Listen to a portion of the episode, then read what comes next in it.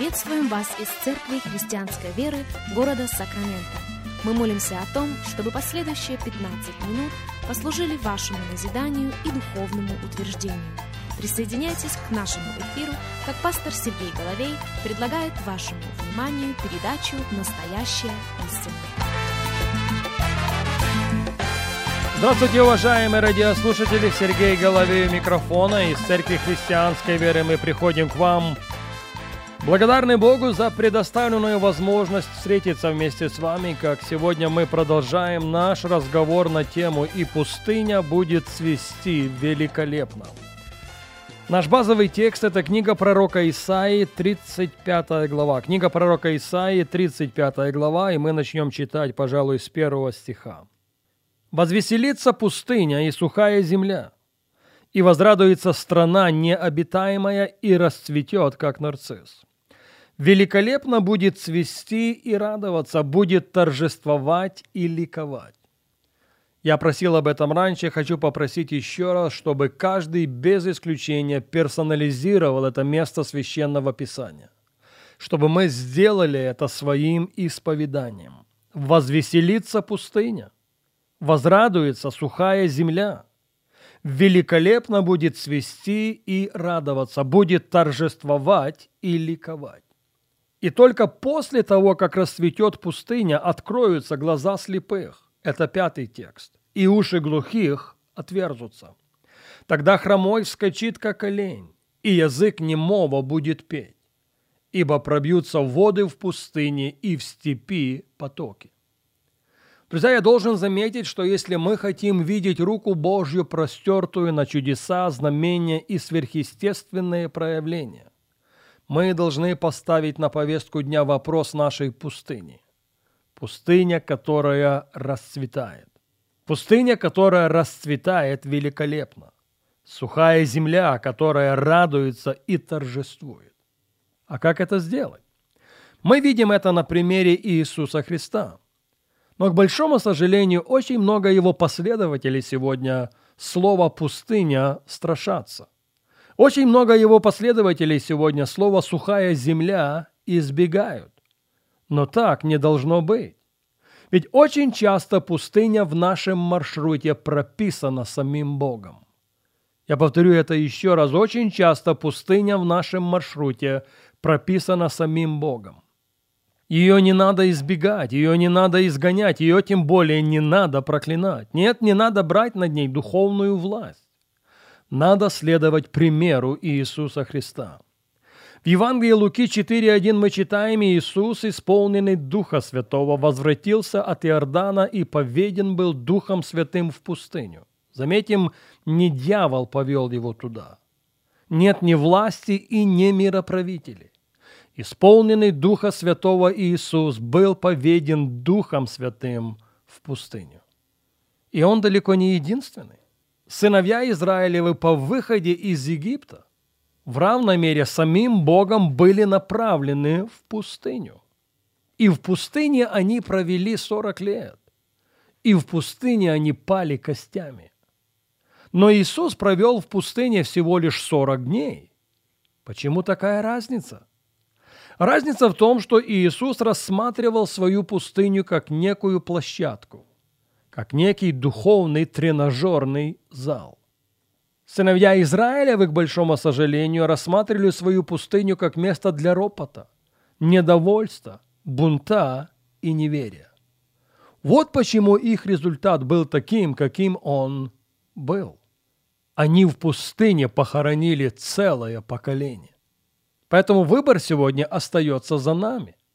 И следуя примеру Иисуса Христа, мы должны сегодня превратить нашу пустыню, нашу сухую землю в духовный тренажерный зал и приступить к ряду духовных упражнений. В случае с Иисусом это был пост. Будучи практиком поста, Христос о посте неоднократно говорит своим ученикам. Сегодня Он говорит нам – к шестой главе Евангелия Матфея мы уже обращались и обратимся к ней еще раз. Матфея 6.1. «Смотрите, не творите милостыни вашей пред людьми с тем, чтобы они видели вас. Иначе не будет вам награды от Отца вашего Небесного. Итак, когда творишь милостыню, не труби перед собою, как делают лицемеры в синагогах и на улицах, чтобы прославляли их люди. Истинно говорю вам, они уже получают награду свою. Пятый стих. И когда молишься, не будь как лицемеры, которые любят в синагогах и на углах улиц, останавливаясь молиться, чтобы показаться перед людьми. Истинно говорю вам, что они уже получают награду свою. 16 стих. Также, когда поститесь, не будьте унылы, как лицемеры, ибо они принимают на себя мрачные лица, чтобы показаться людям постящимися. Истинно говорю вам, что они уже получают награду свою. Итак, в Нагорной проповеди Христос говорит о важности милостыни. В Нагорной проповеди Христос говорит о важности молитвы. В Нагорной проповеди Христос говорит о важности поста. И прежде чем сказать нам, как надо творить милостыню, прежде чем сказать нам, как надо молиться, прежде чем сказать нам, как надо поститься, он почему-то посчитал нужным сказать нам, как не надо творить милостыню, как не надо молиться, как не надо поститься. Но возвратимся к шестой главе Евангелия Матфея. Матфея 6.3. «У тебя же, когда творишь милостыню, пусть левая рука твоя не знает, что делает правая». Шестой стих. «Ты же, когда молишься, войди в комнату твою и, затворив дверь твою, помолись Отцу твоему, который в тайне. Отец твой, видящий тайное, воздаст тебе явно». 17 стих. «А ты, когда постишься, помажь голову твою и мой лицо твое, чтобы явиться постящимся не перед людьми, но перед Отцом Твоим, который в тайне. И Отец Твой, видящий тайное, воздаст тебе явно. Итак, в отношении милостыни, в отношении молитвы, в отношении поста Христос использует слово «не если», но «когда». Поэтому пост – это не вопрос «если». Пост – это вопрос «когда». Ты же, когда постишься – помажь голову твою. Ты же, когда постишься, умой лицо твое. Ты же, когда постишься, делай это не перед людьми, но делай это перед Отцом твоим, который в тайне. И Отец твой, видящий тайное, воздаст тебе явно. Сделаем шаг дальше. Пост – это не тщетная религиозная практика, а внутреннее сокрушение перед Господом. Я повторю это еще раз. Пост – это не тщетная религиозная практика, но внутреннее сокрушение перед Господом. Очень конкретно Бог в седую древность через пророка Иаиля говорил это израильскому народу. Книга пророка Ииля, первая глава, и мы начнем читать с вами с 13 стиха. «Припоястесь вретищем и плачьте, священники, рыдайте, служители алтаря. Войдите, ночуйте во вретищах, служители Бога моего ибо не стало в доме Бога нашего хлебного приношения и возлияния. Назначьте пост, объявите торжественное собрание. Созовите старцы и всех жителей страны сей в дом Господа Бога вашего и взывайте к Господу. О, какой день, ибо день Господень близок! Как опустошение от Всевышнего придет Он. Не пред глазами ли нашими отнимается пища от дома Бога нашего? Веселье и радость?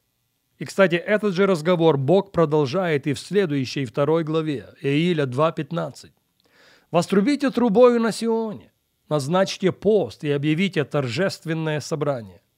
Соберите народ, созовите собрание, пригласите старцев, соберите отроков и грудных младенцев.